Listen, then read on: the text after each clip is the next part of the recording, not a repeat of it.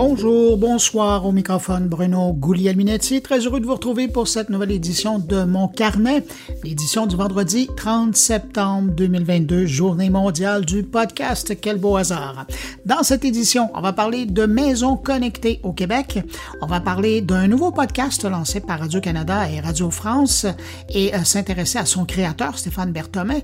Et on va parler également de la nouvelle agence conseil EIA qui vient d'être créée à Québec pour travailler ぎ uniquement sur la plateforme TikTok. Également au sommaire de cette édition, ben, il y a mes collègues Thierry Weber qui nous parle de nouvelles énergies. Luc Dupont se penche sur Netflix qui s'investit dans le football anglais. Stéphane Ricoul fait le bilan d'une campagne électorale où on a très peu parlé de transformation numérique au Québec. Et puis Jean-François Poulain parle de la numérisation des services publics avec son invité. Alors voilà pour le contenu de cette édition, une grosse édition pour bien commencer l'automne. Et oui, parce que si vous regardez euh, dehors euh, par la fenêtre ou que vous êtes dehors, ben vous le voyez, hein, c'est l'automne qui est arrivé. Alors maintenant, je prends un instant pour saluer cinq auditeurs de mon carnet. Salutations toutes particulières à Jocelyne Richard, Robert Libersan, Roger Bérubé, Daniel Lapointe et Yannick Dufresne. À vous cinq, merci pour votre écoute. Merci d'avoir laissé des traces de votre écoute. Et puis merci à vous que je n'ai pas encore nommé et que je nommerai peut-être un jour, mais qui m'accueillez en ce moment entre vos deux oreilles. Merci d'être là et surtout, euh, ben, je vous souhaite une bonne écoute. Thank you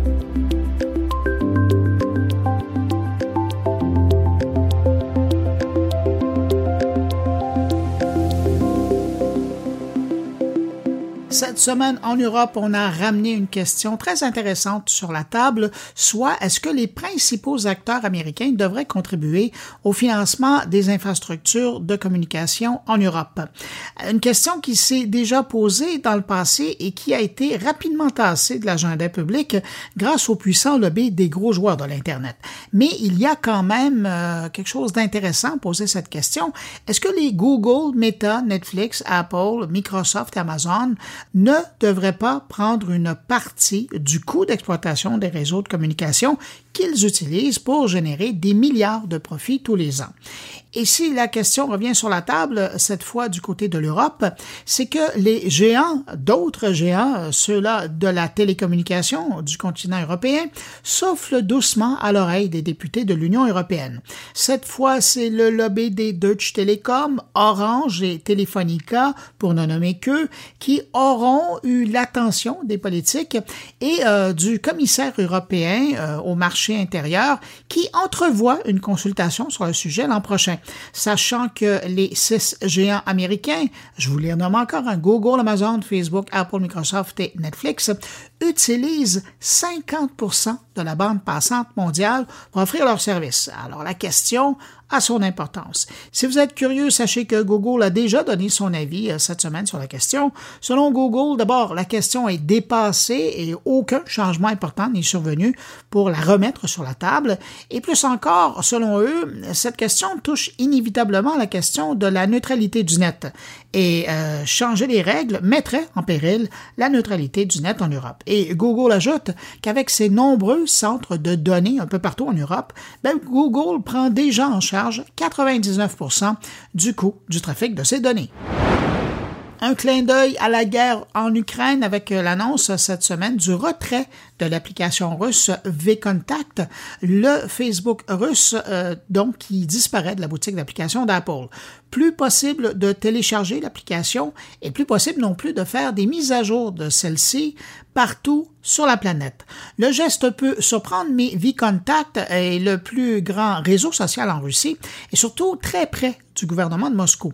Pour ne pas dire qu'il le contrôle carrément, Poutine a d'ailleurs placé à sa tête un homme de confiance, Vladimir Kirienko, le fils d'un proche collaborateur. VKontact compte officiellement 75 millions d'utilisateurs dans le monde et par la bande, ben, ce retrait de la boutique touche également les applications du groupe, dont euh, celle de courriel mail.ru, de musique VK Music et de petites annonces Yula Classified. De son côté, l'autorité russe de régulation des communications estime que de telles restrictions violent le droit des internautes russes de recevoir des informations et de communiquer librement. Et l'autorité russe trouve la décision inacceptable. J'avoue que cette dernière déclaration me fait sourire parce que la Russie elle-même a fait taire tous les médias russes indépendants d'importance et a bloqué Facebook, Instagram et Twitter. Tiens, parlant des Russes, vous avez probablement entendu parler des piratages d'Uber et de Rockstar euh, Game la semaine dernière. Eh bien, ça n'a pas tardé hein, pour l'arrestation euh, d'un coupable. La police britannique a arrêté un suspect. C'est un adolescent de 17 ans qui serait rattaché au groupe de pirates informatiques russes, Lapsus. Une arrestation qui a été possible suite à une opération menée en mars dernier qui avait abouti à l'arrestation de sept personnes âgées entre 16 et 21 ans qui avaient des liens avec Lapsus. Mais mais il faut croire que Lapsus euh, devrait faire encore de belles prises parce que encore dernièrement, on pouvait voir des publicités du groupe appelant des gens à donner leur code d'accès à certaines grandes entreprises en échange de paiements en crypto-monnaie. La rivalité entre Instagram et TikTok est vive. Cette semaine, Instagram a fait passer la durée de ses vidéos stories de 15 à 60 secondes pour tenter d'avoir les coudées plus franches avec TikTok. Cette nouvelle approche s'ajoute à la prise en charge des Reels d'Instagram qui, eux, vont jusqu'à 90 secondes. Mais de l'autre côté de la rue, et ça c'est vraiment majeur, TikTok vient d'augmenter le nombre de caractères en légende, le texte qu'on peut voir avec les vidéos. Le nombre de caractères passe de 300 caractères à un maximum de 2200 caractères. Ça peut sembler banal de pouvoir avoir plus de place pour donner plus d'informations, pour écrire plus, mais c'est une décision importante et hautement stratégique de la part de TikTok. Dans un contexte où on voit maintenant que la plateforme est devenue en soi un moteur de recherche pour des millions d'utilisateurs, ben, si TikTok permet aux utilisateurs de mettre plus d'informations avec les vidéos qu'il publie, mais ça permet aux gens de trouver encore plus facilement ce qu'ils cherchent et donc de rester dans l'environnement, dans l'écosystème de TikTok. Prenez seulement l'exemple de la tempête Fiona la fin de semaine dernière ou encore la tempête plus récente Ian dans le sud des États-Unis. Euh, c'est fou de voir les milliers de vidéos, pour ne pas dire des millions, qui ont été diffusées et qui permettaient de suivre la tempête en direct. Même Twitter devrait avoir un peu peur de TikTok qui commence à jouer de plus en plus dans ces plates-bandes de l'actualité en direct. Vous connaissez les Prime Days d'Amazon? Eh bien, le cybermarchand n'en avait pas assez. Alors voici qu'il annonce la tenue de sa vente Prime Early Access, une vente de deux jours les 11 et 12 octobre prochains. Seulement quelques pays auront droit à cette vente spéciale d'avant Prime Day et c'est notamment le cas au Canada, en France et bien évidemment aux États-Unis. Selon Amazon, la vente Prime Early Access va donner la chance aux membres Prime de lancer leur saison des achats des fêtes avant les autres et de profiter d'accès exclusif à des milliers d'offres de marques dont notamment Apple, GoPro, iRobot, Mattel, L'Oréal, Samsung et bien d'autres. Évidemment, des produits d'Amazon seront également de l'offre spéciale. Le marchand Walmart vient de se lancer dans le métavers, mais attention, le marchand n'a pas lancé son monde virtuel, non, il a plutôt acheté euh, du terrain dans celui de Roblox pour y vendre des produits. Roblox, en passant, compte aujourd'hui plus de 50 millions d'utilisateurs actifs au quotidien, dont les deux tiers ont moins de 16 ans. Et c'est important, cette donnée-là. Le monde virtuel de Walmart, pour le moment, offre deux expériences immersives, soit celle du Walmart Land et du Walmart Universe of Play. À l'intérieur des deux environnements qu'on peut visiter virtuellement se trouve une variété de petits jeux et d'expériences, y compris une grande roue, une passerelle de piano interactive et une cabine de DJ. Mais on trouve également une cabine d'essayage virtuel qui permet de dépenser des pièces collectées dans le Walmart Land pour habiller votre avatar avec des vêtements ou des objets de décoration et ça va d'un casque d'écoute Skull Candy à une Fitbit qu'on peut mettre à son poignet virtuel. Du côté de l'Universe of Play, on peut faire des courses de trottinette Razer sur une piste ou s'amuser avec des personnages de Paw Patrol. À ça, je sais pas pourquoi, mais ça me rappelle les belles années du réseau social Second Life où des milliers d'entreprises se retrouvaient pour ouvrir des magasins ou des zones virtuelles pour présenter leur offre de services. Je me souviens que même YouTube avait donné un concert virtuel, je l'avais vu ou entendu, c'est vous dire. Reste à voir maintenant si les gens y passeront et si Walmart pourra y développer quelque chose de rentable pour sa marque. Le patron de Microsoft cette semaine est venu jeter son grain de sel dans la discussion entourant les bénéfices ou pas du télétravail pour les entreprises. Selon Satya Nadella, les chefs d'entreprise ont tort de douter des bénéfices du télétravail. Il faut dire que le télétravail, c'est pas mal bon hein, pour Microsoft. Et d'ailleurs, l'entreprise investit beaucoup dans le domaine pour s'assurer d'accaparer le marché. Comme si la trousse de bureautique Office et le système de vidéoconférence Teams ne prenaient pas déjà beaucoup d'organisations en otage, ben, Imaginez-vous que Microsoft travaille présentement sur des jeux en ligne qui vont permettre aux télétravailleurs de se distraire tout en travaillant depuis leur domicile, un genre de pause café virtuel, si vous voulez.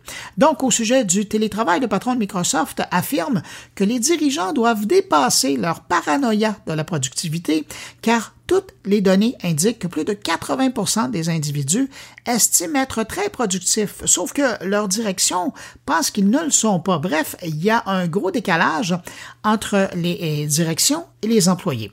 Quand même, hein, pendant que 80% des employés estiment être très productifs, Imaginez, 80% des cadres estiment, eux, que leurs employés sont moins productifs à la maison, alors que eux-mêmes, les cadres, disent à 87% être plus efficaces chez eux.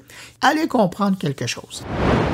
Petit scandale dans le monde du podcast nord-américain cette semaine. Bloomberg, après enquête, a sorti une histoire au sujet d'un grand groupe de podcasts qui achète des millions d'écoutes de ces podcasts grâce aux annonces qu'on retrouve dans les jeux mobiles. Plusieurs compagnies de podcasts le feraient, mais le plus gros, qui se positionne d'ailleurs dans tous les palmarès comme étant le producteur de podcasts numéro un aux États-Unis, le ferait également, et je parle de iHeartMedia. Donc, et c'est assez ingénieux, un certain groupe de podcasts achèterait de courtes sessions d'écoute de podcasts dans des applications de jeux mobiles, provoquant des téléchargements officiels de podcasts que malheureusement personne ne peut écouter plus de 20 secondes. Et, si vous vous demandez, eh en échange euh, de l'écoute, les joueurs obtiennent des jetons de jeu ou peuvent poursuivre euh, le niveau euh, dans lequel ils veulent progresser. Mais pour revenir au podcast, dans les faits, c'est un extrait de 60 secondes d'audio qui est téléchargé. Et ça, c'est pas un hasard, hein, puisque c'est à partir de 60 secondes que les outils de certification d'écoute comptabilisent une session d'écoute pour une lecture. Alors, toute cette mécanique-là permet de faire plus d'écoute et par la bande permet aux producteurs des podcasts de facturer plus pour les publicités diffusées dans leur podcast et d'avoir une meilleure place dans les palmarès des podcasts, donc plus de visibilité et plus d'annonceurs. Et je termine avec deux informations cocasses. D'abord, sachez que dorénavant, la plateforme de musique française Deezer permet de trouver un titre simplement en fredonnant. La fonction Song Catcher permet à un utilisateur de trouver une chanson ou une pièce musicale dans le catalogue de Deezer simplement en chantant, sifflotant ou fredonnant l'air de la pièce musicale. Quand même, hein, c'est presque aussi bien qu'à l'époque où il y avait un vendeur de disques, euh, c'est une autre époque. Mais surtout, c'est beaucoup moins gênant parce que maintenant vous êtes seul avec votre téléphone. L'autre information inusitée de la semaine, et je termine avec ça, elle vient d'Interac. En marge de la publication d'un sondage qui dit que les Canadiens priorisent les dépenses intentionnelles, alors que 9 Canadiens sur 10 ressentent un pincement financier, Interac vient de mettre en ligne sur Spotify une chanson pour aider les Canadiens à mieux magasiner. Et je ne blague pas, je vous fais entendre un extrait.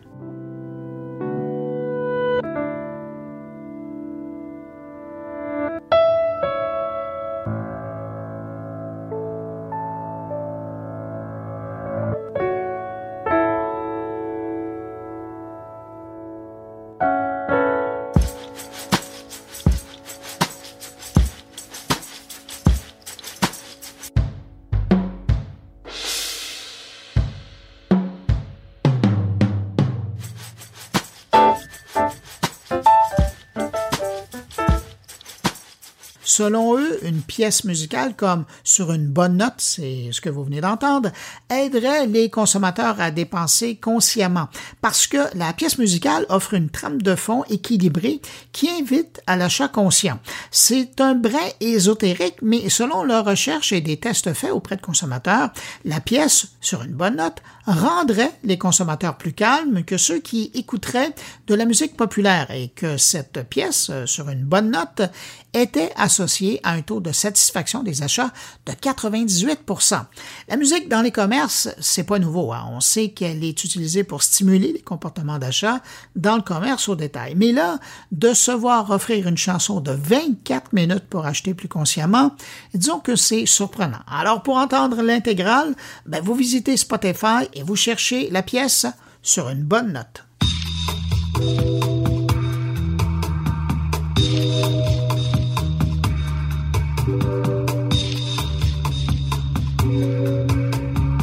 Cette semaine, l'Académie de la transformation numérique de l'Université Laval à Québec publiait un nouveau fascicule de son enquête Net Tendance et cette fois, on s'intéresse aux foyers québécois qui utilisent des objets branchés, des systèmes de domotique et autres appareils électroniques pour faciliter la vie.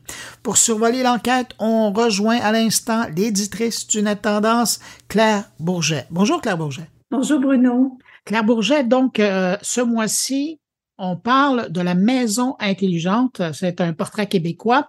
Je pense que le constat, quand on regarde les chiffres, c'est que ce sont des outils du quotidien qui euh, deviennent de plus en plus présents dans la vie des Québécois. Oui, euh, c'est euh, certains outils sont au prix du galon, si, si on veut.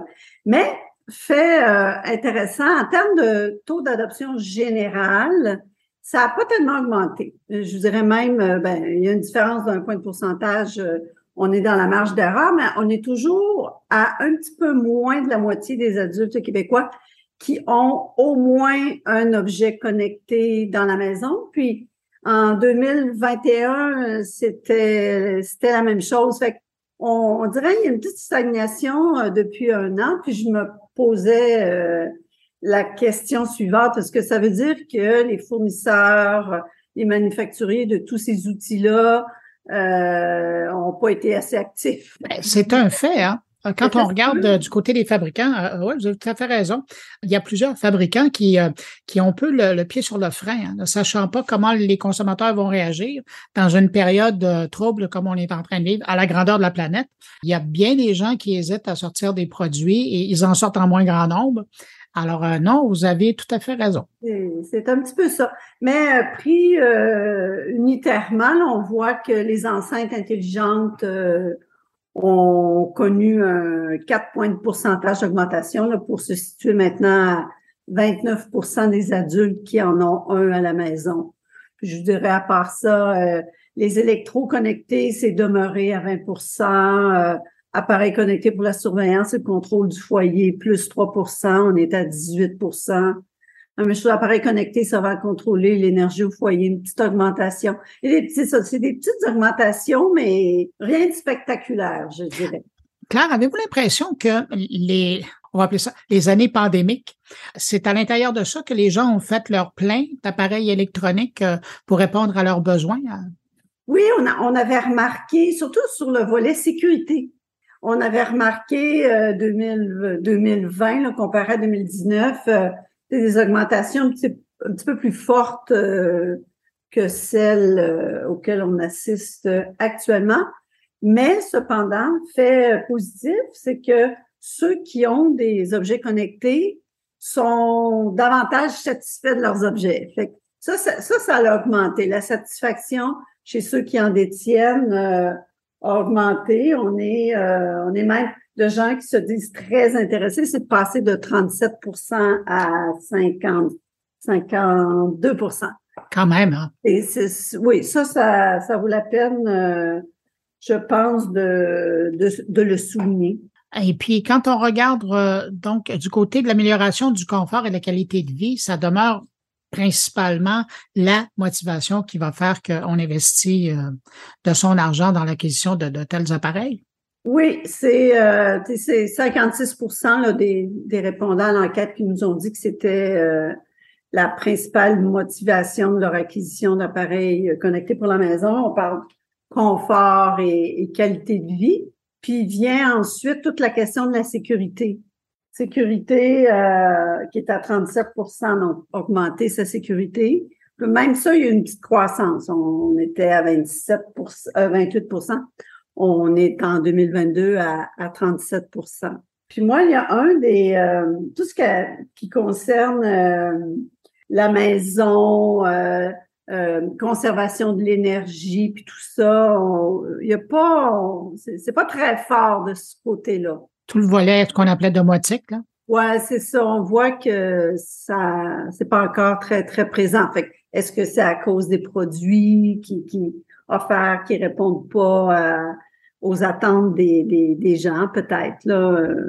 Ça peut être une hypothèse intéressant, ça. En tout cas, pour ceux qui sont dans le domaine, il reste encore de, beaucoup de marchés à, acquérir. Là. Oui, puis en termes, peut-être un, dernier petit chiffre, là, en termes d'intention d'achat, oui. On est toujours au même niveau que l'année précédente. On est à, 17% euh, en fait, on était à 17% en 2021. On est à 18% de gens qui n'en détiennent pas, qui euh, auraient l'intention de s'en procurer un pour euh, au cours de la prochaine année. Puis ceux qui n'en ont pas, mais c'est un petit peu, toujours les mêmes, euh, les mêmes raisons. Je vois pas qu'est-ce que ça me donnerait d'en avoir. C'est, ça coûte cher. Des, des raisons un peu comme, comme celle-là. Sinon, euh, les intentions d'achat, c'est à peu près la même chose. Donc, euh, Claire, je vous pose une, c'est une question que j'aurais dû vous poser au début, mais je vous la pose à la fin. Quand on parle d'appareils connectés, là, quand vous regardez le lot de ces appareils-là que les Québécois possèdent, qu'est-ce qui vient en première position? Qu'est-ce qui est le plus populaire? Ça, demeure que c'est l'enceinte. Puis en termes aussi, on voit que le divertissement est quand même euh, fait partie des, des, des, motivations à, se procurer ces outils. Puis on, le voit, l'enceinte a, augmenté un petit peu. C'est donc euh, l'objet connecté le plus présent dans les foyers. Fait que, avec notre enceinte, c'est sûr qu'on fait différentes choses. Hein? On, on s'informe, euh, fait que l'information, on se divertit, euh, il y a un volet utilitaire aussi. Euh, on s'en sert aussi pour contrôler euh, les autres objets. On le fait aussi avec son téléphone intelligent. Et ma grande surprise, moi, quand je regarde les résultats de cette année, c'est de voir que les électroménagers ont pas augmenté. Donc, cet aspect-là de, des électroménagers connectés semble pas trouver euh, preneur au Québec. On est toujours autour de 20 là, ça bouge pas beaucoup. C'est à 20% Mais par contre, aussi un autre élément qu'on peut qu'on peut ajouter, euh, tout ce qui concerne les objets connectés, ben, ça rejoint davantage les, les euh, adultes âgés de moins de 45 ans. À l'exception des appareils connectés qui assurent la sécurité, genre les, petits pendentifs qu'on a dans le cou. Là. C'est ah, la seule exception. Oui, à part, à part celui-là, exactement. Oui, c'est rare que tu vas voir quelqu'un euh, quelqu'un de 20 ans avec ça dans le cou. Là. Ah, ils l'ont déjà maintenant dans leur téléphone ou dans leur montre. Donc, ouais, euh, ils sont bien servis. Claire Bourget, je vais vous remercier pour ce tour d'horizon. Est-ce que je peux être curieux puis vous demander euh, le mois prochain, on va parler de quoi? On parle des services bancaires en ligne. Ah, ça, ça va être intéressant de voir si les pratiques changent. Oui. On a vu qu'ils ont énormément changé pendant la pandémie, mais on va voir où ils sont rendus. Là. Oui, oui, oui. Ben, Claire Bourget, l'âme derrière les notes tendances de l'Académie de transformation numérique. Merci beaucoup d'avoir pris du temps pour décortiquer les résultats de cette enquête qui euh, parle du portrait québécois de la maison intelligente qu'on peut retrouver notamment sur le site de l'ATM. Merci beaucoup. Exact. Ça fait plaisir. Au revoir, Bruno.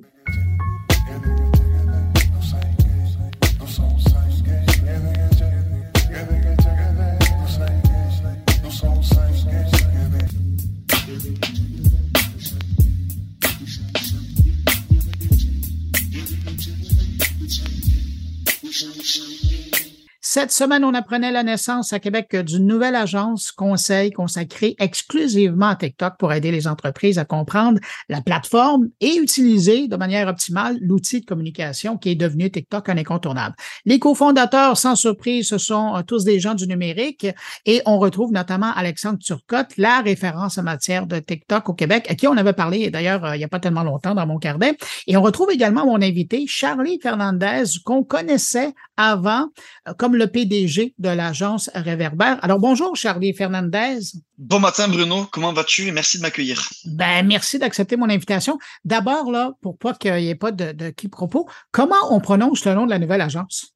Heya. C'est euh, très anglophone comme prononciation, mais on voulait quelque chose de qui sent le soleil, la facilité, si je puis dire, la facilité d'interaction, bien entendu. Et Eya est arrivé assez assez rapidement, je dois avouer. Bon, et autre clarification, puis après on se lance dans la mhm. discussion. Est-ce que c'est la transformation de l'agence Réverbère ou c'est autre chose? C'est totalement autre chose. C'est totalement autre chose. Bien entendu, euh, je veux dire, on va profiter des, connaissances qu'on a développées, des processus qu'on a développés avec Reverber. Mais Reverber reste une entreprise qui est spécialisée encore une fois sur la performance numérique dans les produits méta. Et IA est une agence totalement distincte, une entreprise totalement distincte qui, elle, va uniquement se spécialiser sur TikTok. Et puis, à quelque part, euh, la création de l'agence IA, ça, ça cristallise l'importance que TikTok a pris dans le paysage des communications au Québec. Totalement, totalement. Puis dans la vie également, si je puis dire, des marques et des usagers donc qui profitent de cette plateforme-là. Euh, je vais être très très transparent avec toi, hein, Bruno. Il y a plusieurs éléments hein, qui nous ont poussé à considérer vraiment ce, déploiement d'une nouvelle marque. Mais le premier, c'est les demandes des clients de Reverber. Aujourd'hui, on a le plaisir de travailler avec une cinquantaine de marques et durant le printemps donc 2022, euh, je dirais qu'il y a environ 35-40% de ces marques-là qui nous ont fait des demandes par rapport à cet écosystème. Vu que c'est quelque chose qui nous, euh, comment je pourrais dire, qui a teasé notre curiosité, pour ne pas dire autre chose, durant un petit peu le boom qu'on avait vu pendant la pandémie. On a pris la décision, ben, tout simplement, ben, Tristan et moi-même, ben, d'entrer donc en, en, contact avec Alexandre Turcotte, que tu mentionnais tantôt, puis euh, ben, de, de, faire un petit brain jazette qui a duré quelques semaines, quelques mois, et à partir de ça, on a réussi à avoir une vision commune, et, et voilà, le nouveau bébé est arrivé. Mais Reverbère, euh, justement, puis tu le mentionnais, vous êtes connu particulièrement pour votre savoir-faire au niveau des plateformes de méta. Donc, on pense à Facebook et à Instagram, là, principalement.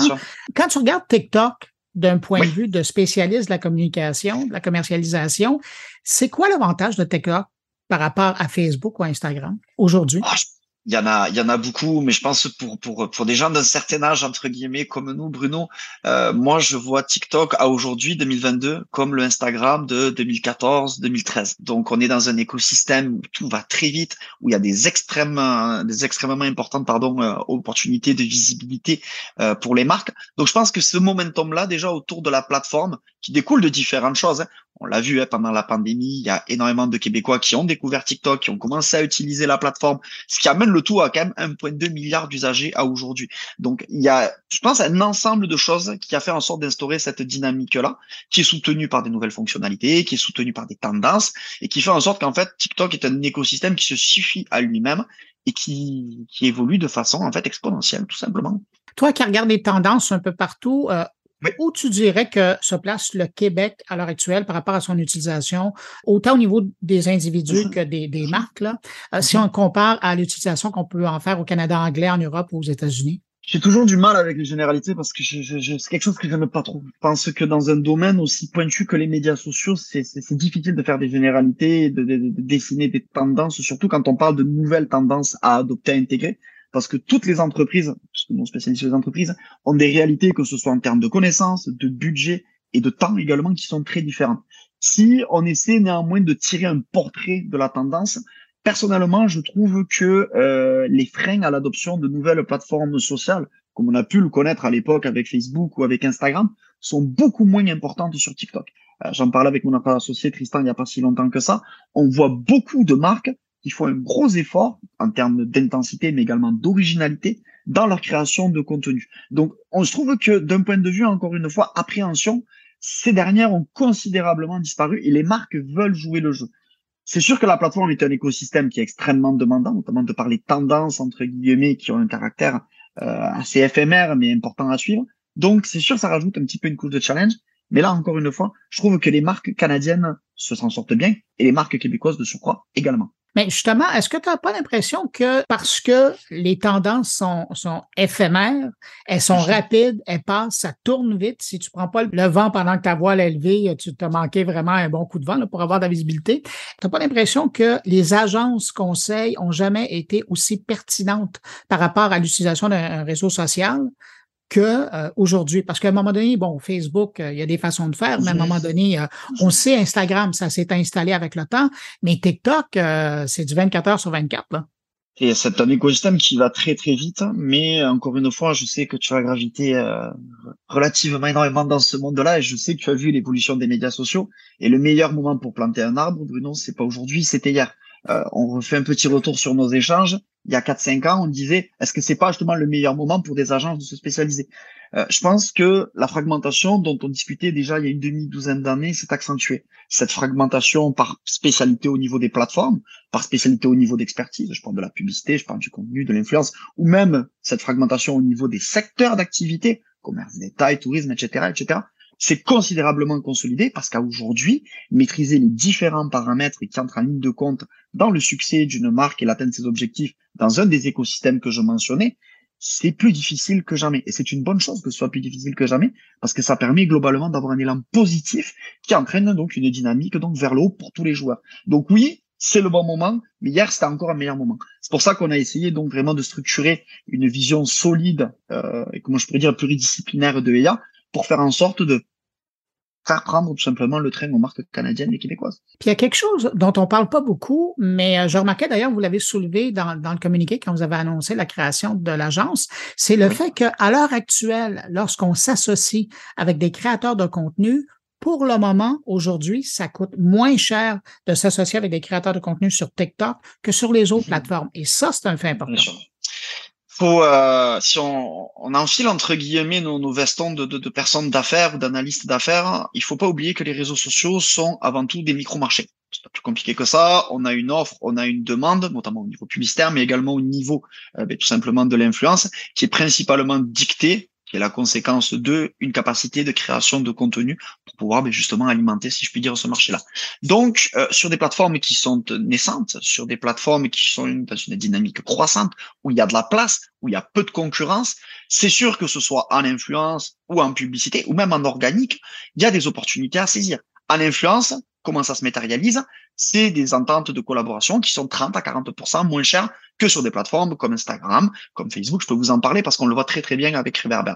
Au niveau de la publicité, c'est quoi? C'est des coûts qui sont absolument euh, inégalables par les autres réseaux sociaux, avec des CPM qui défient littéralement toute concurrence. Puis au niveau du contenu, et je pense que quand on parlait de qu'est-ce qui a fait la force de TikTok, on le voit très bien.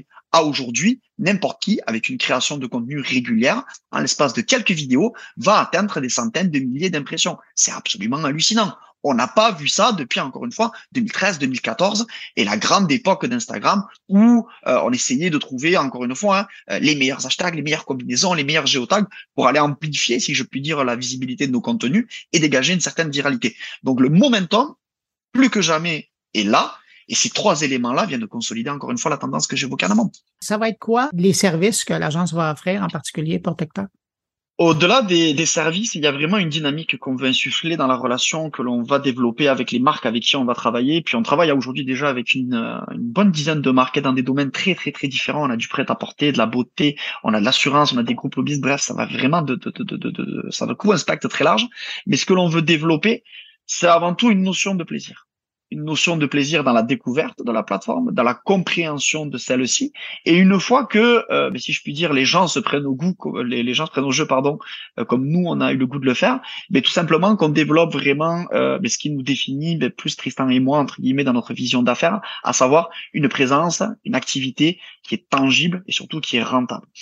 Au-delà, euh, si je puis dire, de cette vision dans notre collaboration, comment ça s'articule C'est principalement par le biais de quatre expertises. Donc vraiment de l'accompagnement pour la découverte notamment, puis ensuite trois expertises tantôt stratégiques, tantôt opérationnelles, que ce soit en publicité, en influence, puis bien entendu en contenu. Ben, Charlie Fernandez, cofondateur de EIA, mais aussi euh, PDG de l'agence Réverbère. Merci d'avoir pris le temps de répondre à mes questions. J'étais bien curieux d'entendre parler de cette nouvelle boîte euh, qui est spécialisée sur TikTok. Puis, euh, ben, le mot de Cambronne pour la suite. Merci à toi et je te souhaite une excellente fin de journée.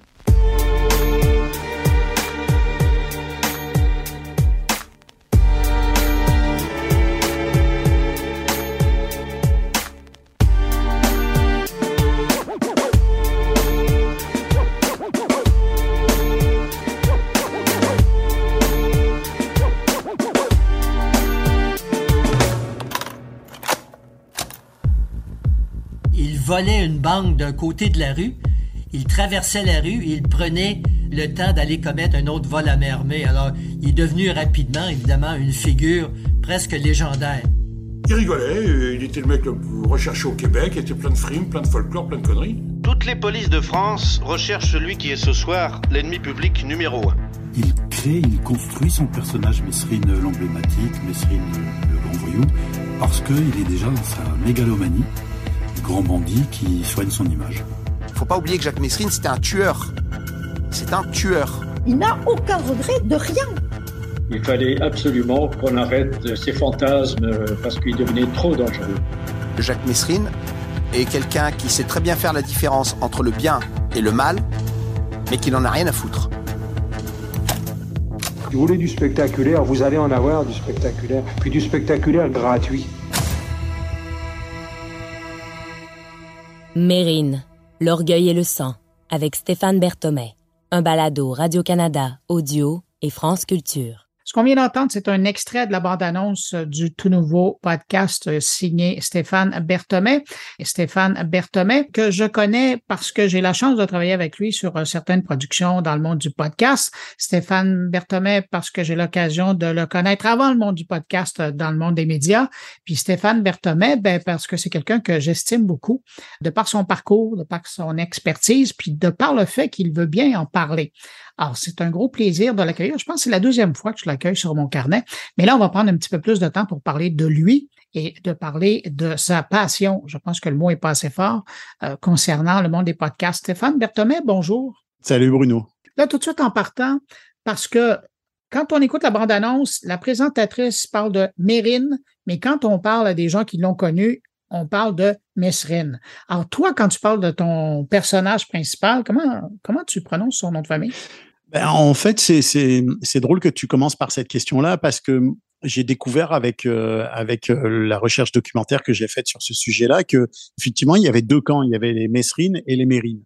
Et euh, moi j'ai longtemps fait partie du camp Mesrine, qui est un peu celui des, des médias et du des policiers. Ben, qui est le camp de Claude Poirier. Aussi Claude Poirier. Et j'ai découvert que la famille, les proches euh, et, et, et, Jacques Mérine lui-même disent Mérine.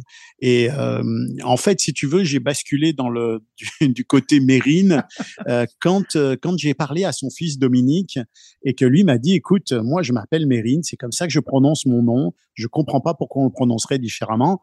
Et évidemment, on peut pas euh, se rendre à d'autres conclusions que celles que c'est bien les gens de cette famille-là qui savent comment on doit utiliser leur nom. Et donc, je me suis dit bon bah il faut que il faut que je l'appelle Mérine. C'est pas facile parce que quand tu, tu, utilises un nom comme ça pendant des années et que tu, tu, tu dois te corriger, mais mais je pense que c'est juste de, de, le faire. Ce que ce que ce qu'on a identifié aussi, c'est qu'il y a eu un moment un peu une sorte de de, de, de passage de, de Mérine à Mesrine quand la télé a embarqué sur ce sujet-là les journalistes télé euh, sont, qui sont peut-être moins, un peu moins, qui étaient peut-être à l'époque un peu moins rigoureux que ceux de la, de la, de la presse écrite et des médias euh, radio, ont commencé à utiliser Mesrine, puis c'est resté. Alors voilà, pour la petite histoire. Alors, tu m'excuseras si j'utilise Mesrine. Tu fais comme tu veux, à tes risques et périls. Ah, tout c'est mon podcast, alors je suis.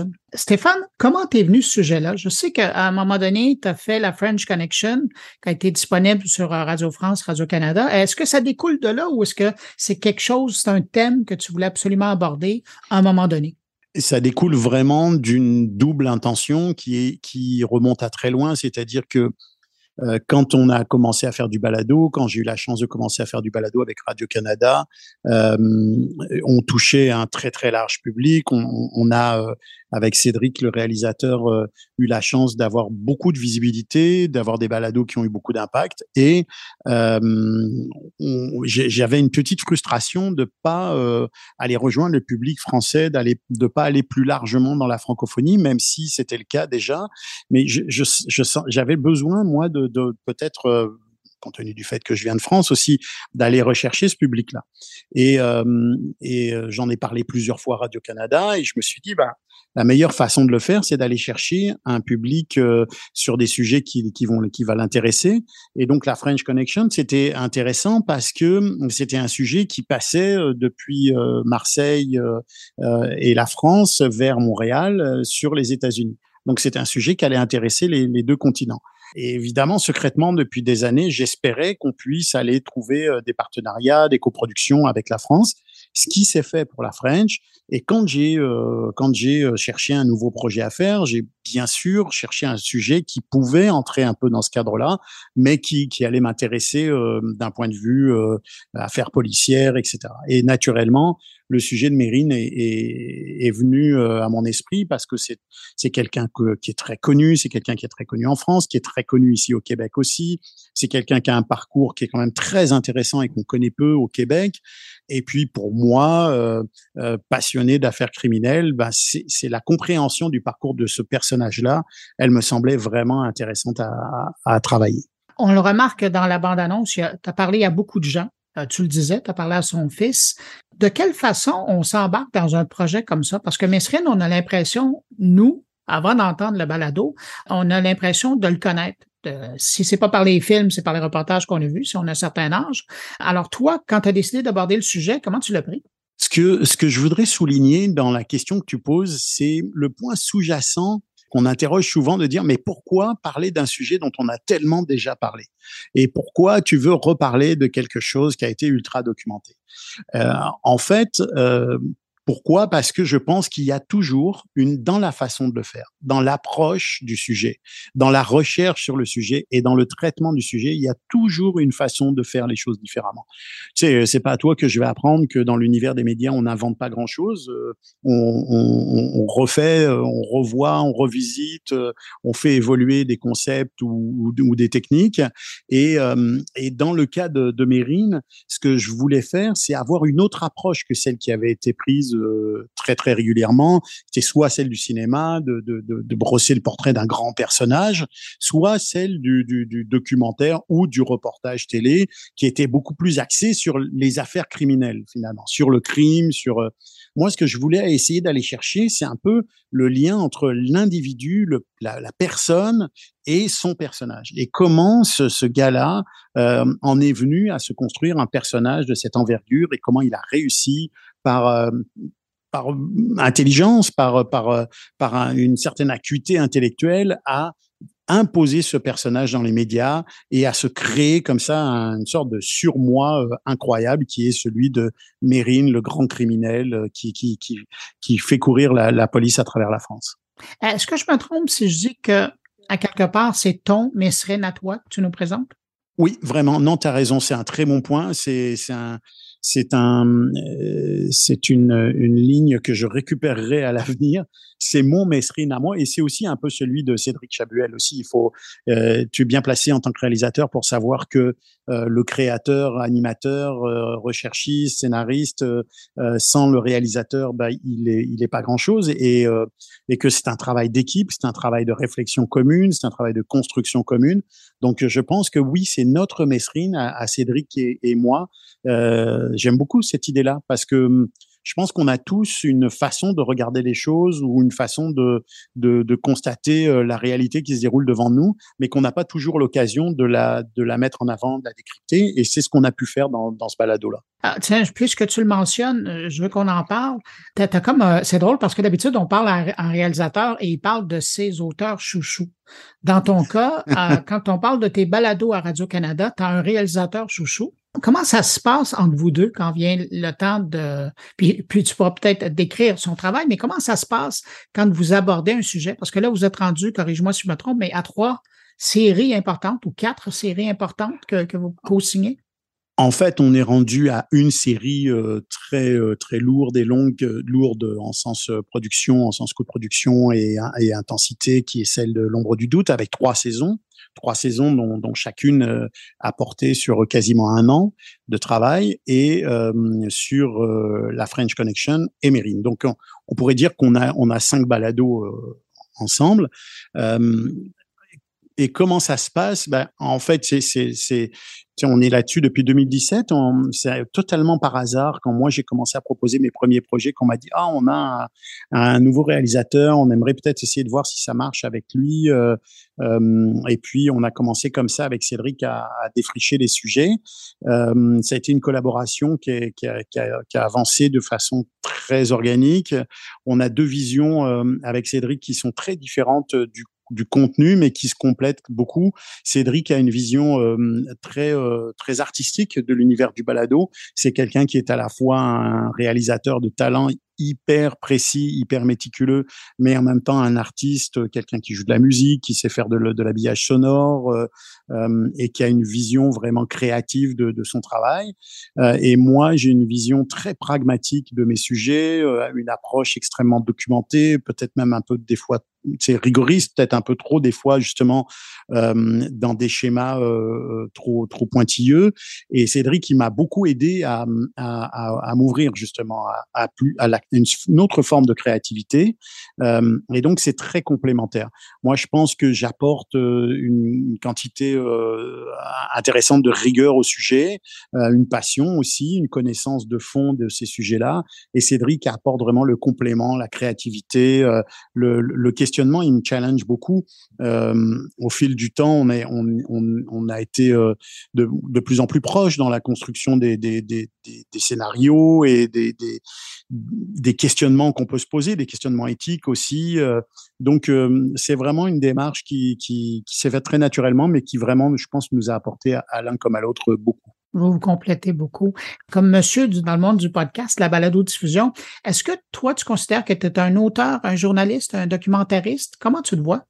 C'est compliqué aujourd'hui parce qu'effectivement, avec les productions GoScript Media, je suis, je suis beaucoup un producteur et tu, que tu connais la, longueur du travail sur, sur les projets. Et puis, comme tu le disais, on, on a la chance, moi j'ai la chance de travailler avec toi sur certains de mes projets en tant que producteur et euh, on, est, on a quand même euh, déjà avancé sur beaucoup de projets, puis on est sur d'autres projets.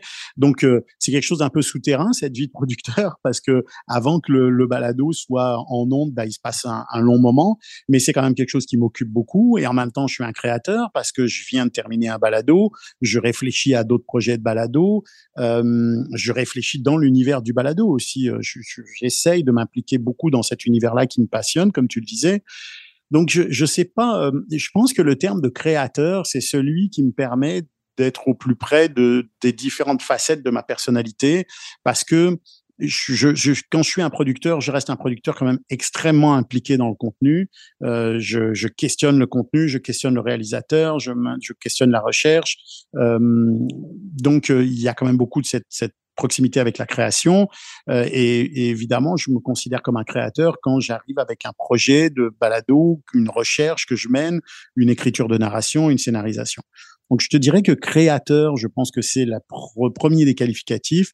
Documentariste, c'est quelque chose qui me, qui, qui, me touche beaucoup. Je pense que c'est certainement une définition assez noble du, du travail que, que mènent euh, certaines personnes dans le milieu documentaire.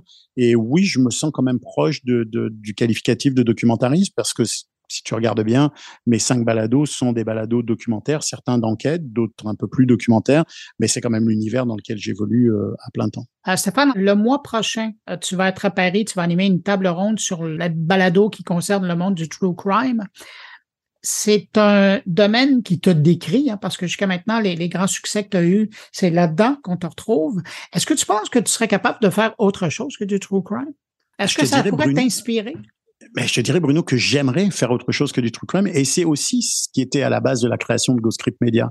C'est de faire autre chose que du true crime. Et c'est ce qu'on a fait ensemble. On a, on a, on a fait un balado pour Ubisoft euh, que tu as réalisé, qui est, dans un univers quand même très différent. Euh, on travaille sur des projets euh, culturels qui sont euh, dans un univers très différent. Donc, j'ai beaucoup de plaisir à faire autre chose. À titre personnel, maintenant, oui, j'aimerais aussi faire autre chose que du true crime. Mais tu sais, il y a, y a ce paradoxe qui est d'être dans un sillon qu'on est en train de creuser, puis qui réussit, puis qui plaît aux gens, et en même temps, là, cette volonté de dire ah mais je ferais bien quelque chose à côté, mais qui va venir proposer à Stéphane Berthomé l'animation d'un balado autre qu'un balado true crime?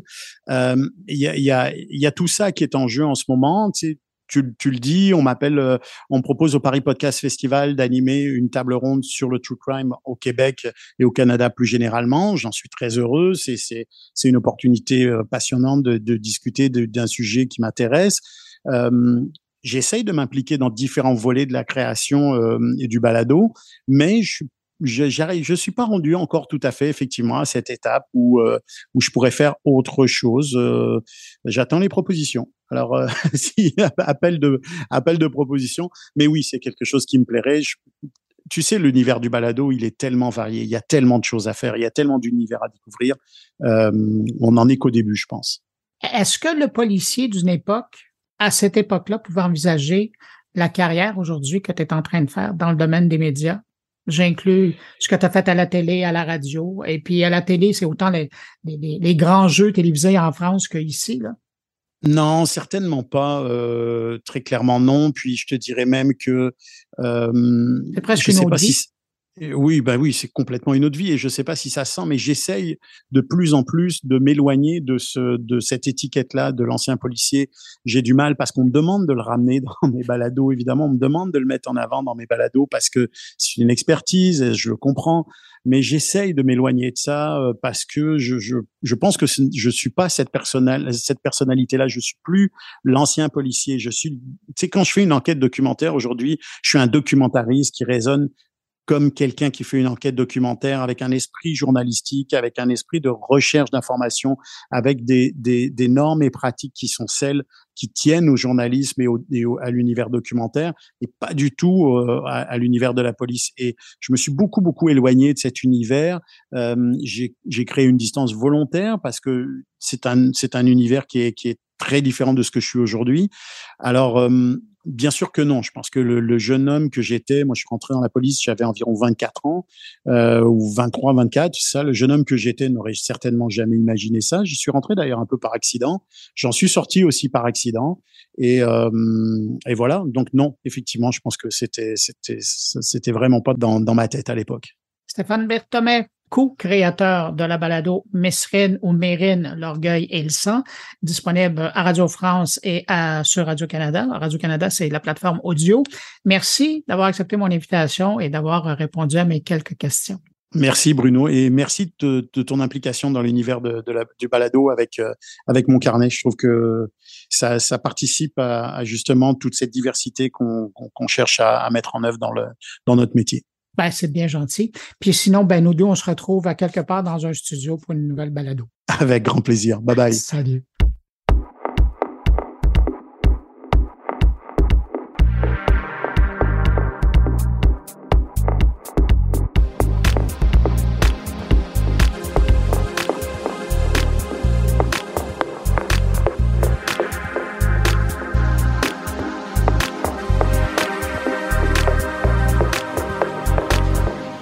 Maintenant de mes collègues de partager avec vous leur trouvaille de la semaine et on commence avec Thierry Weber qui de Suisse nous parle de nouvelles énergies.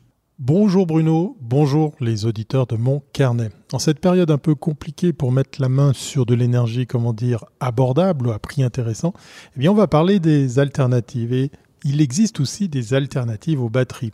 Le système de stockage d'électricité développé par la start-up américaine Energy Vault, d'ailleurs, décroche ses premiers contrats. Après la Californie, c'est au tour de la Chine qui lui commande 2 gigawatts-heure de capacité. L'invention très originale subit d'ailleurs toutefois quelques critiques. Alors, euh, Initialement, pour stocker l'électricité, il y avait trois techniques, anciennes d'ailleurs. Euh, il y a la batterie, hein, qui n'est autre qu'un assemblage de piles, la station de transfert par pompage-turbinage. Euh, dans le reste de l'Europe, on l'appelle STEP. C'est assez amusant puisqu'ici, en Suisse, les STEP, ce sont les, les stations d'épuration, mais rien à voir. Euh, et les stockages par air comprimé, inventés d'ailleurs il y a plus de 50 ans. Eh bien, en fait, ce système utilise la gravité, fait chuter tout simplement des blocs de béton. Enfin, tout simplement, ça c'est un bien grand mot. Depuis quelques années, un nouveau concept tente de se faire une place justement dans ce catalogue des possibilités. Il s'agit du stockage gravitaire à base de blocs de béton, développé d'ailleurs par Energy Vault, une start-up américaine dont le siège d'exploitation est situé en Suisse. Et oui, voilà pourquoi je vous en parle. Euh, en Suisse, ici, euh, dans un canton très très joli qui s'appelle le Tessin.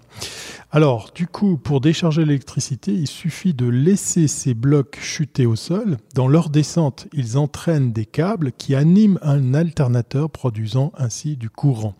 À l'origine, le système se présente sous la forme d'une grue à bras multiples. Peut-être vous avez déjà vu ces, images.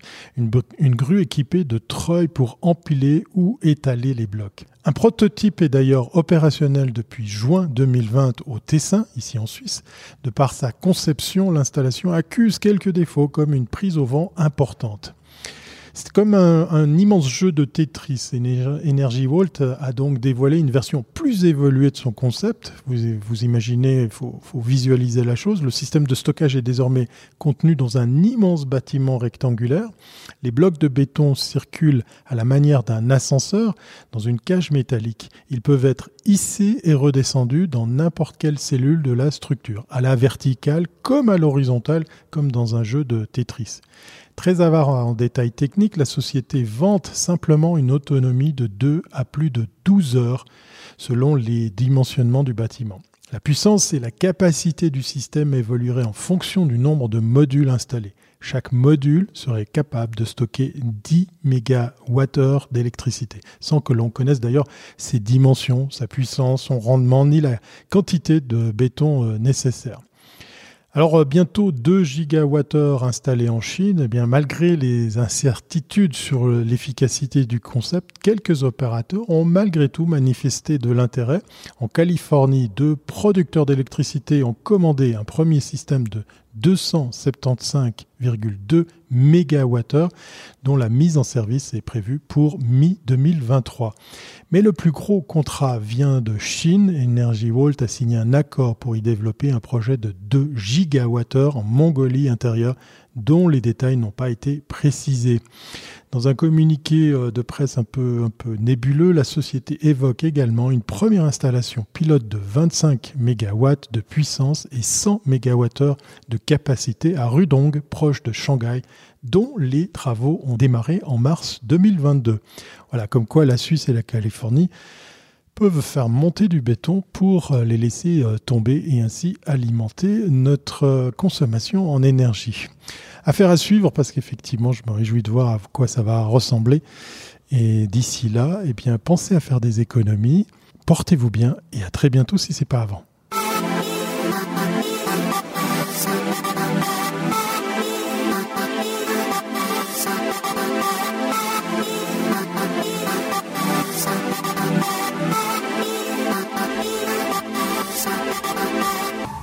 D'Ottawa maintenant, le professeur Luc Dupont se penche sur la stratégie de Netflix qui a décidé de s'investir dans le football anglais. Après la publicité, il semble que Netflix se lancerait désormais à fond la caisse dans le sport professionnel. On parle d'une rumeur d'importance qui concerne le football britannique, la Première Ligue plus précisément.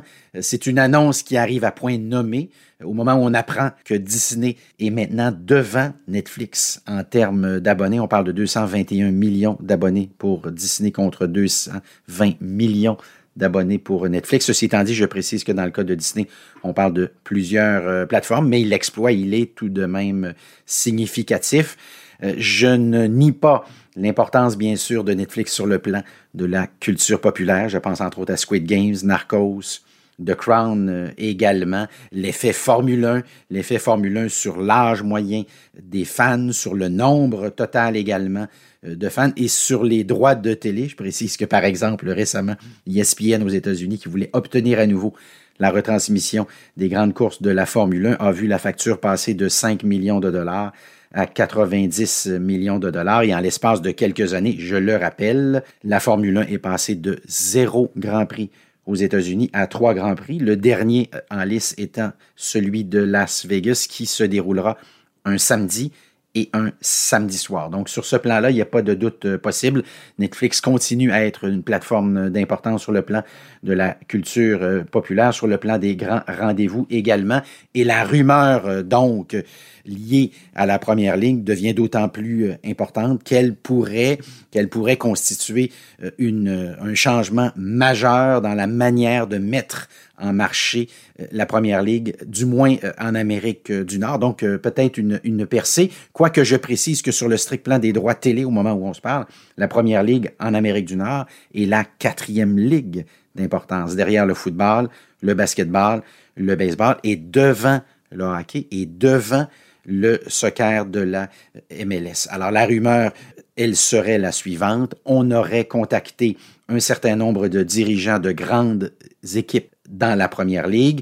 Et dans ce cas-ci, ce qui donne euh, foi à la rumeur et donne du poids à la rumeur, c'est qu'il s'agirait des créateurs de la série de Formule 1, des Britanniques, je le précise, et je le rappelle, qui auraient donc contacté un certain nombre d'équipes, Manchester United, entre autres, mais pas exclusivement, pour euh, réfléchir à la possibilité de créer une série qui ressemblerait étrangement à ce qu'on fait avec la Formule 1. S'il fallait que euh, la Première Ligue acquiesce à cette opération de séduction, eh ben, euh, elle s'ajouterait à d'autres grands sports professionnels. Je pense au tennis, la PGA, le Tour de France, plus précisément, qui lui aussi s'est montré très intéressé à Netflix, NASCAR, le golf, la PGA. On a déjà 20 joueurs qui ont signé une entente avec euh, Netflix et on tourne déjà un certain nombre d'épisodes au moment euh, où on se parle. Alors ce serait, ce serait un retournement euh, majeur, un retournement d'importance, un retournement qui permettrait aussi à la Première Ligue de bénéficier quoiqu'à certains égards, certains me diraient qu'elle n'en a peut-être pas tant besoin que ça,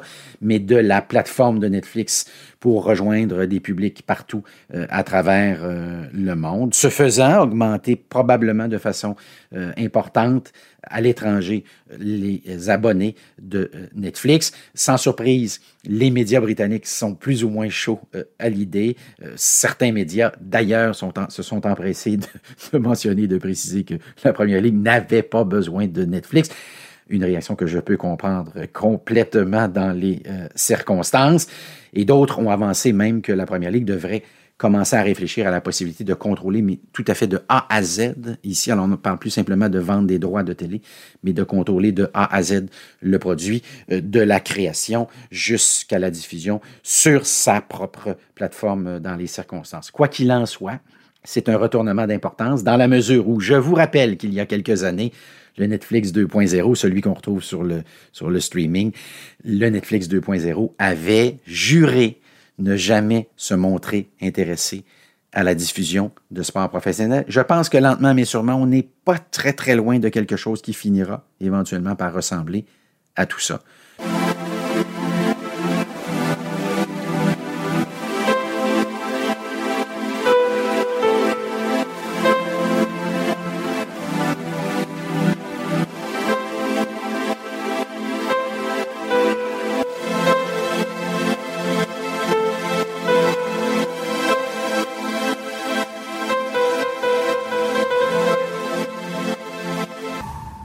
De Stéphane Ricoul qui fait le bilan d'une campagne électorale où on a vraiment, mais vraiment très peu parlé de la transformation numérique du Québec.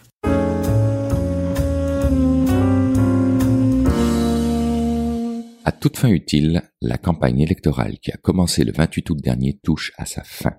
Lundi 3 octobre, nous serons appelés à faire un choix sur l'équipe à qui nous remettrons les clés de nos quatre prochaines années en termes de gestion et probablement sur une plus longue période en termes de grandes orientations et de grands projets structurants. Les mots qui vont suivre sont une simple adaptation personnelle de la lettre ouverte Société numérique ouvrons le débat que Martin Rioux, Yves Williams et moi-même avons coécrite et qui a été reprise dans plusieurs médias mais surtout appuyée par plusieurs centaines de citoyens et citoyennes du Québec. Sans surprise aucune, mais avec une profonde déception et une pointe d'énervement, il faut que je sois honnête. Durant toute cette campagne, ni les partis politiques, ni les commentateurs et analystes n'ont abordé la question de l'impact de la transformation numérique du Québec. Non seulement cette question ne semblait pas faire partie des priorités des candidats, à l'exception de deux, et je me dois de les nommer puisqu'ils ont pris la peine de tweeter l'importance des enjeux numériques suite à l'apparition de la lettre ouverte. Je parle de Stephen Lachance de Québec solidaire et Mario Asselin de la CAQ. Mais cette question a même été évacuée des priorités électorales par les médias, à qui je donne une note de zéro pointé, puisque quand il s'agit de parler des impacts que les géants du numérique peuvent avoir sur nos sociétés, ils répondent présents, mais quand il s'agit de poser les vraies questions aux chefs de parti, ils ne sont plus là. Pourtant, l'impact de cette transformation est omniprésent. Toutes les dimensions de l'activité gouvernementale, sociale et économique sont présentement affectées et le seront au cours des prochaines années, tout comme elles l'ont été au cours des vingt dernières années. Si l'économie, la santé, l'environnement, la culture, l'éducation sont, à raison, parmi les thèmes principaux de la campagne de tous les partis, ils ont aussi pour dénominateur commun d'être des domaines où l'utilisation des technologies numériques est toujours de plus en plus importante. Même les règles de la vie démocratique sont bousculées par l'essor de nouveaux canaux de communication proposés par des technologies aussi innovantes qu'opaques dans leur fonctionnement. En 2021, 97% des Québécois possédaient au moins un appareil numérique et 93% des foyers étaient branchés à Internet, autant dire tout le monde. L'apprentissage en ligne s'est démocratisé. Le télétravail s'est généralisé. Les produits culturels sont de plus en plus consommés au moyen de plateformes de diffusion. Les objets connectés nous suivent à la trace pour surveiller nos moindres déplacements et au passage faire le chou gras du capitalisme de surveillance d'entreprises privées grâce au surplus comportemental que nous leur offrons sur un plateau d'argent. Notre état de santé, nos contacts, nos achats, souvent en incluant qu'un consentement approximatif, tout ça en pleine conscience des politiques et des médias, tout ça sans cadre réglementaire parfaitement adapté. Et pourtant, bien utilisés, les technologies numériques sont des leviers inouïs pour répondre aux enjeux de société de notre temps. Elles permettent d'accéder à des savoirs jusque-là inaccessibles, de contribuer à la productivité de nos entreprises, de pallier le rétrécissement du bassin de main-d'œuvre, d'accroître les découvertes médicales et leur partage, de faciliter les communications entre les administrations publiques et les citoyens. Elles pourraient même devenir un atout important dans la lutte au changement climatique. Malheureusement, à l'inverse, elle provoque aussi des effets pervers indéniables. Choc des cultures, fuite de renseignements personnels, nouvelles fractures sociales, polarisation des débats, cyberintimidation, cyberattaque, redéfinition des frontières de nos vies privées, etc. Il est donc inquiétant de constater aujourd'hui la nonchalance des partis à développer une ligne politique cohérente sur le numérique. Les technologies numériques ne sont pas neutres et leur utilisation peut entraîner des divergences de vues au sein même de notre société. Les gouvernements ne peuvent plus minimiser les questions du numérique comme s'il ne s'agissait que d'infrastructures, de méthodes informatiques, de câbles et de programmes d'accompagnement. Le numérique refaçonne le rapport entre les entreprises et la population entre l'administration publique et les citoyens, entre chacun d'entre nous. Le numérique a un effet structurant sur notre façon de penser, de vivre, d'échanger, de consommer, d'aimer et de faire évoluer notre démocratie. La transformation numérique de notre société est liée au pouvoir politique et doit être conduite comme telle. Les partis politiques ne peuvent plus se défiler. Les enjeux sociaux sont grands, les impacts possibles immenses. Jusqu'à maintenant, aucun gouvernement n'a assuré le leadership auquel nous nous attendions, ni pour soutenir la transformation numérique de la société, encore moins pour chercher à la comprendre. Au fil des ans, les gouvernements sont apparus mal préparés et en mode improvisation lorsque certains enjeux faisaient tout à coup la manchette. Aujourd'hui, est-ce que un seul des partis est en mesure d'avoir une vision claire pour s'assurer que les technologies numériques puissent devenir des alliés puissants du développement régional et des outils de croissance pour les entreprises où qu'elles se trouvent sur le territoire. Que le commerce en ligne se développe à l'avantage des économies locales et des consommateurs. Que les milieux artistiques, médiatiques et culturels soient mieux servis par les nouvelles formes de diffusion et de distribution et non plus simplement menacés par elles que l'éducation publique puisse tirer profit des possibilités du numérique pour offrir des parcours de formation plus adaptés aux apprenants et aux réalités actuelles. Que l'écosystème communautaire puisse utiliser les technologies numériques pour accélérer le rayonnement des valeurs inclusives dans notre société que l'intelligence artificielle qui s'intègre de plus en plus au processus administratif respecte les plus hauts standards d'éthique et soit libre de biais sociaux, que les stratégies numériques soient établies en cohérence avec l'action climatique, en tenant compte du fait que le numérique est à la fois un accélérateur du dérèglement climatique et une source potentielle de solutions, que le gouvernement adhère à des principes de développement numérique responsable, attentif aux exclusions que l'intensification des usages numériques va produire afin de permettre à chaque citoyen de jouer son rôle à part entière, et enfin que l'innovation devienne une valeur forte dans l'administration publique. Aujourd'hui, est-ce que un seul des partis est en mesure d'envisager la création d'un organisme indépendant, transversal à l'appareil gouvernemental et adéquatement financé, chargé de conseiller le gouvernement et le public sur les enjeux du numérique.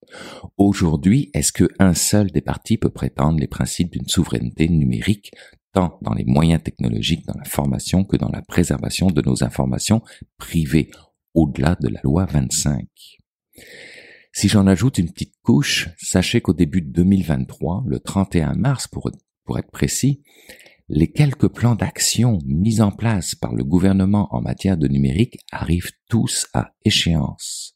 On parle du plan d'action numérique en éducation, du plan culturel numérique et de la, stratégie de transformation numérique gouvernementale. Il faudra repenser les stratégies, mesures et calendrier d'activité rapidement au lendemain des élections. Rien n'a encore été divulgué quant à leur continuité.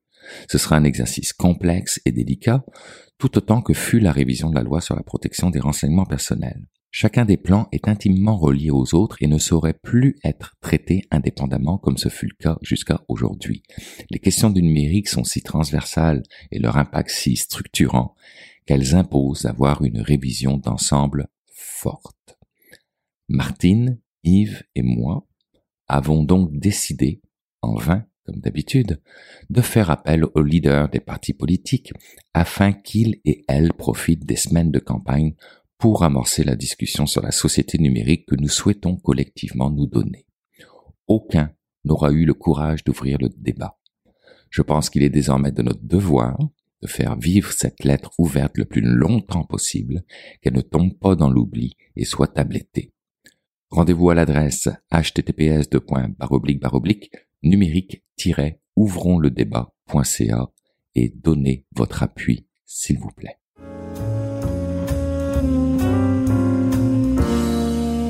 Comme à l'habitude, c'est le temps d'aller rejoindre mon ami Jean-François Poulain pour parler de UX. Bonjour Jean-François. Bonjour Bruno. Jean-François, cette semaine, tu t'intéresses à la numérisation, mais dans des contextes de services publics. Oui, absolument. Et d'ailleurs, je parle avec euh, Raphaël Yarassari, qu'on a, avec qui on a parlé en début d'année sur euh, le service ou le nouveau, la nouvelle application de la SNCF. Il y avait tout un débat autour de ça, toutes les problématiques que ça engendrait à vouloir hum, trop bien faire en trop peu de temps avec des contraintes de. Hum. Donc, euh, il nous avait parlé de ça, puis ça avait été une chronique qui était très intéressante. Et là, il va être à Paris Web, où je serai aussi la semaine prochaine. Et il parle de l'électronisme et la numérisation, numérisation des services publics qui parfois sont pas nécessairement faits avec les utilisateurs en tête. Et dans l'entrevue, c'est intéressant parce qu'il nous parle de quelque chose qui a fait, il a fait un processus comme ça pour l'inscription de, son fils à l'école et ça demandait de faire l'upload d'un PDF en ligne à travers un formulaire complexe. Et quand il est arrivé au service d'inscription en personne plus tard pour confirmer le tout, la dame a dit ah mais vous avez euh, comment elle a dit ça? Vous avez réussi à, faire l'inscription de votre fils en, voulant dire vous êtes un des seuls à avoir, été capable de le faire. Et c'est symptomatique de beaucoup de services gouvernementaux qu'on se dit euh, on essaie de le faire. Et même, il y a même des banques, moi j'ai eu ces expériences-là dernièrement, tu essaies de faire des trucs en ligne, mais c'est mal fait, et donc tu te rabats sur le service téléphonique, voire en personne. Ce que théoriquement le site web doit compenser ou, on, espère quand on construit quelque chose à fort prix sur le web comme ça, de se dire, ben, la majorité des gens vont aller là. S'il est mal fait, ben, tu te rabats sur le service téléphonique ou tu te rabats en personne et ça coûte très cher. C'est intéressant. Hein. Ça revient euh, à la sempiternelle question de penser à l'usager avant de penser à l'organisation. Mais absolument. Et c'est mon métier. c'est ça, l'UX. D'être capable de dire en début de projet, on pense à l'utilisateur avant. C'est pas une, c'est pas une représentation de votre organisation que vous devez mettre en ligne. C'est ce que vous voulez atteindre comme objectif en gardant en tête les utilisateurs qui vont l'utiliser. Sage réflexion. Jean-François, on écoute euh, ta conversation avec ton invité de cette semaine. Puis la semaine prochaine, euh, on se retrouve, ben, on te retrouve à Paris? Absolument. Je serai à Paris Web, donc à Paris, en direct. Bon, ben, bon vol et puis on se reparle de Paris. Salut. Merci Bruno. Bye. Bah, je travaille beaucoup pour euh, Betagouv euh, depuis euh, deux ans. Et sur Betagouv, on... l'objectif, c'est de numériser des services euh, publics euh, pour essayer de simplifier les choses et d'améliorer, on va dire, la vie des citoyens. Euh, seul problème, c'est que ben, quand on travaille dans ce contexte-là, pour nous, ça semble naturel de numériser des choses, euh, des services, mais ça veut dire aussi que euh, ben, on s'en rend compte au fur et à mesure euh, on va exclure des gens en fait de, de ces services. Ou euh, si on veut pas les exclure, et eh ben en fait il faut pas faire que du numérique et euh, et proposer une certaine diversité aussi peut-être de, moyens d'interaction, des choses comme ça. Euh, voilà, il peut y avoir pas mal de choses qui peuvent euh, intervenir, euh, voilà, pour rendre le service à tous les citoyens qui en ont besoin, sans tomber dans le piège du, du tout numérique. Et, est-ce que est-ce qu'en France, quand on, on numérise, on élimine le service en personne nécessairement ou je, pense, je sais qu'au Canada, on, il y a toujours ou à Montréal, il y a toujours un effort de oui, on va faire un service en, ligne, mais il va être complémentaire à un service en personne. C'est-à-dire qu'on a toujours le choix d'aller voir un service en personne. À quel moment dans ce processus-là, dans un gouvernement, on, manque cet, aspect-là? On, a l'impression qu'on a moins de services au téléphone, par exemple, mais il euh, y a toujours moyen de voir quelqu'un en personne. C'est c'est pas évident, c'est long, mais euh, qu'est-ce que tu en penses? Bah, il y a des services euh, pour lesquels on se rend pas compte forcément qu'on met une, une, barrière en numérisant. Euh, je vais te donner un exemple euh, tout simple. Euh, c'est il y a deux ans, j'ai fait pour mon fils, j'ai fait la réservation de sa chambre à l'université et pour pour pour faire le pour monter le dossier, euh, fallait renvoyer plusieurs documents, euh, au moins cinq ou six documents. Et dans le formulaire en ligne pour, euh, pour envoyer ce document, il y avait un seul champ euh, dans lequel il fallait mettre un PDF qui faisait moins de 2 mégas. Donc t'imagines, il fallait transformer peut-être 20 pages de documents en un seul PDF de moins de 2 mégas. Euh, voilà. Donc si t'as pas les outils pour pour faire ça, eh ben en fait tu tu, tu peux pas, euh, voilà, peux pas rendre le dossier. Euh, et pour la petite histoire, quand on est allé effectivement physiquement euh, euh récupérer les clés pour le, la, la, chambre, euh, il y a la dame qui nous a dit Ah, bah vous, votre dossier, il est complet. Vous entendu Oui, sous-entendu, les autres n'ont pas été capables de joindre des PDF en un seul morceau. Voilà. Ouais, je comprends. C'est ça, exactement. Donc, l'année suivante, quand j'ai refait le même dossier, eh ben, en fait, ils avaient changé l'interface et tu avais un champ pour chacun des, des documents. Voilà. Mais donc, à la base, on peut dire que c'est aussi des services numériques qui sont mal faits qui sont le problème.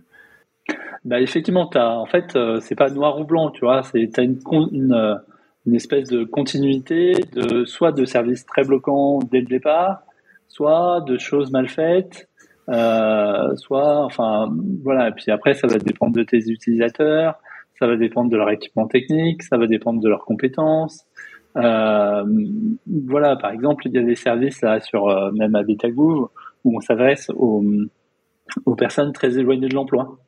Euh, donc, c'est des personnes qui n'ont pas forcément des compétences en informatique, ou même si elles ont des compétences en informatique, elles n'ont pas l'équipement euh, moderne, en fait, on va mmh. dire, pour pour interagir sur Internet correctement. Donc, elles ont peut-être un vieux smartphone avec un vieil OS peut-être un forfait euh, téléphonique limité avec pas trop de data. Euh, voilà, donc ça veut dire que si ça se trouve, elle pouvait interagir il y a 5-10 ans avec les gens qui les aidaient. Et puis là, elle se retrouve avec des services numériques de plus en plus compliqués, qui exigent de plus en plus de, de matériel, de ressources, de, de, compétences, et elle se retrouve bloquée ou dépendante effectivement de, de quelqu'un ça rejoint un peu ta, ta remarque du début euh, sur euh, est-ce qu'on laisse des, services avec des, vraies personnes? Bah, C'est ce qui se fait aussi un peu en France. Il y a ce qu'on appelle les maisons France Service, euh, qui sont des points d'accueil pour, pour aider justement les gens à utiliser le numérique et à accéder aux services numériques en France. Mais le, le, problème un peu de ces maisons France Service, c'est que tu, tu, comment dire, tu dépouilles les citoyens de leur euh, de leurs compétences. Tu les obliges à être aidés quoi. tu leur, tu leur infliges de l'aide. en fait, tu, voilà, tu, les, tu, tu, leur prends du pouvoir. Donc c'est ça aussi qui est un peu gênant dans, dans cette numérisation. C'est effectivement, tu, voilà, tu, tu, les empêches de faire ce qu'ils ont à faire tout seuls. C'est bizarre parce que on pourrait imaginer que la numérisation, euh, dans la tête de quelqu'un qui veut numériser un service au niveau du gouvernement, c'est de se dire une grande majorité des gens vont être capables d'y accéder. Ce qui fait que pour les autres qui seraient pas capables, on va leur donner un meilleur service, en théorie. Mais c'est pas nécessairement ce qui arrive non plus, là. Bah, dans les faits, non, c'est, c'est pas le cas. Euh, voilà. Et très souvent, effectivement, tu, bah, le, le, ça touche à peu près 30% des gens. Donc ça veut dire que tu fais un service pour 70% des gens et le service se dégrade pour euh, les 30% restants. Et c'est pas normal parce qu'en principe, ces services-là, ils les avaient avant, ils pouvaient envoyer par la poste ou ils pouvaient aller voir des gens. Mais ces 30%-là, pour eux, les services se dégradent parce que quoi, les gouvernements se disent, ben, on va diminuer les services en personne maintenant qu'on a un service si efficace en ligne, ce qui est pas vrai non plus. En fait, du moins, mm. ils doivent se dire, on rejoint maintenant 66% des gens, c'est bon. Bah oui, c'est ça. Et puis, en fait, ça marchait avant avec du courrier. Euh, le courrier, il va partout. Euh, là, maintenant, tu bah, es soumis au numérique, donc tu n'as pas forcément accès à tout ça. Donc, ouais, ouais, tu as une dégradation du service pour les 30%, euh, pour les 30% restants. Est-ce que Betagouv arrive à changer un peu les choses à travers ça?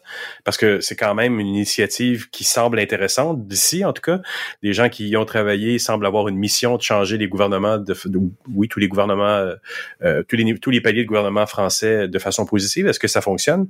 Alors, c'est peut-être un des soucis de Betagouv, c'est qu'à Betagouv, tu que des technophiles qui sont, enfin, on a les doigts dans le numérique à longueur de temps, quoi.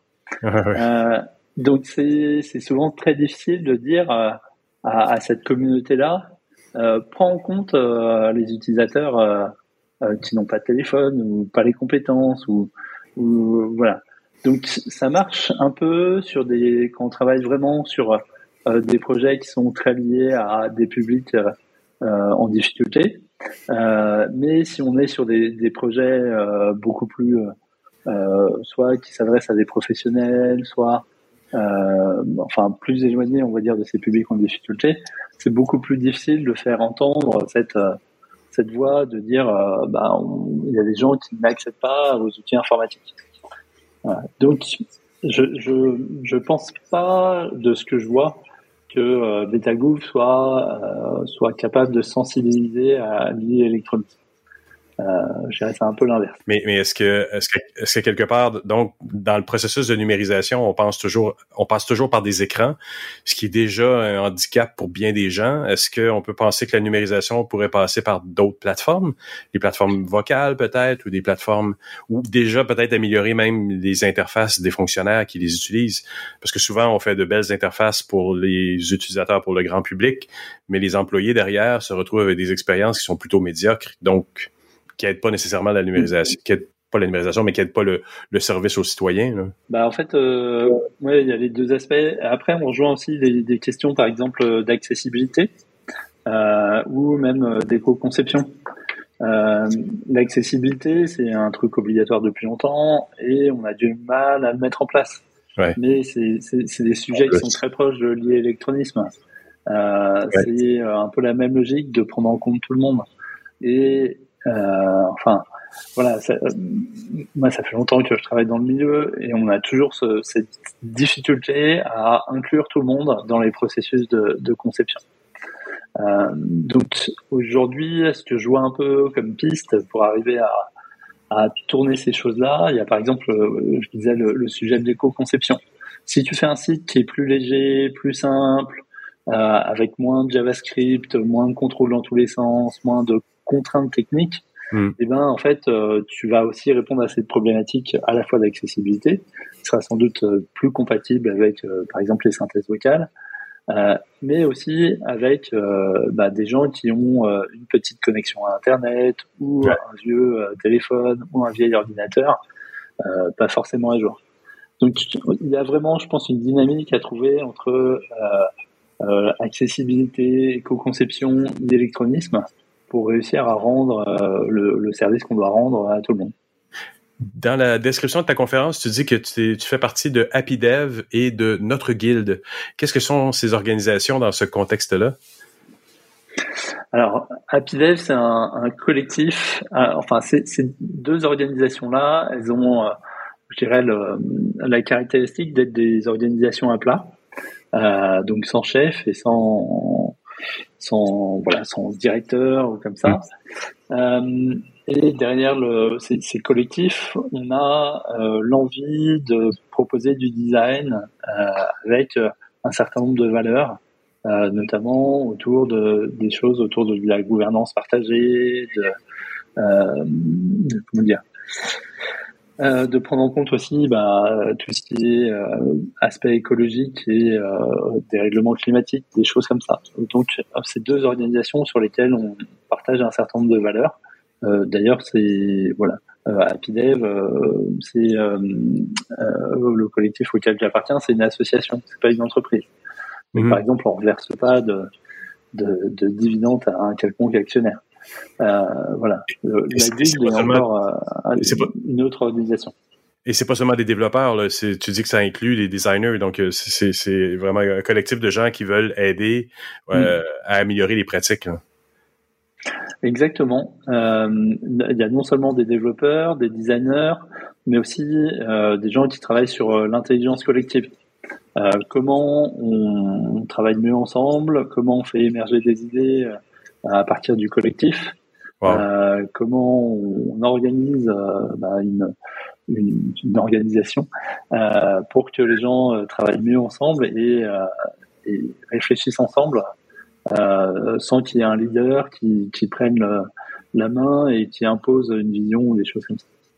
Et ça donne des résultats concrets, ça influence certaines pratiques du gouvernement ou pour l'instant, ça, c'est toujours en mode réflexion? Alors là, dans, dans ce contexte-là, on n'est pas sur euh, sur euh, le travail que je fais avec le gouvernement. On est plutôt sur euh, des actions qu'on fait. Euh, souvent, c'est au niveau local, avec des petites associations, des petits groupes. Mmh.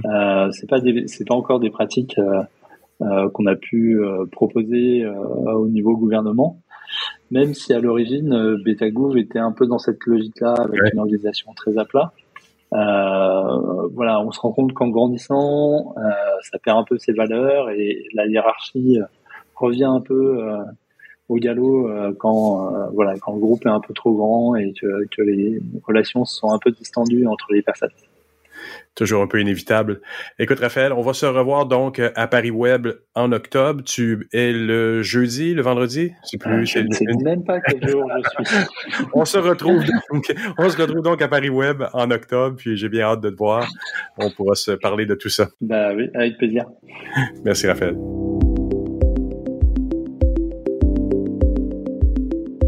Eh bien voilà, c'est ainsi que se termine cette édition de Mon Carnet. Merci à nos invités. Merci à Thierry Weber, Luc Dupont, Stéphane Ricoul et Jean-François Poulain d'avoir été présents cette semaine. Quant à vous qui m'écoutez encore entre vos deux oreilles, ben merci d'avoir été là jusqu'à la fin. J'apprécie énormément. On se retrouve la semaine prochaine pour une nouvelle édition de Mon Carnet. Je vous dis au revoir et surtout, portez-vous bien.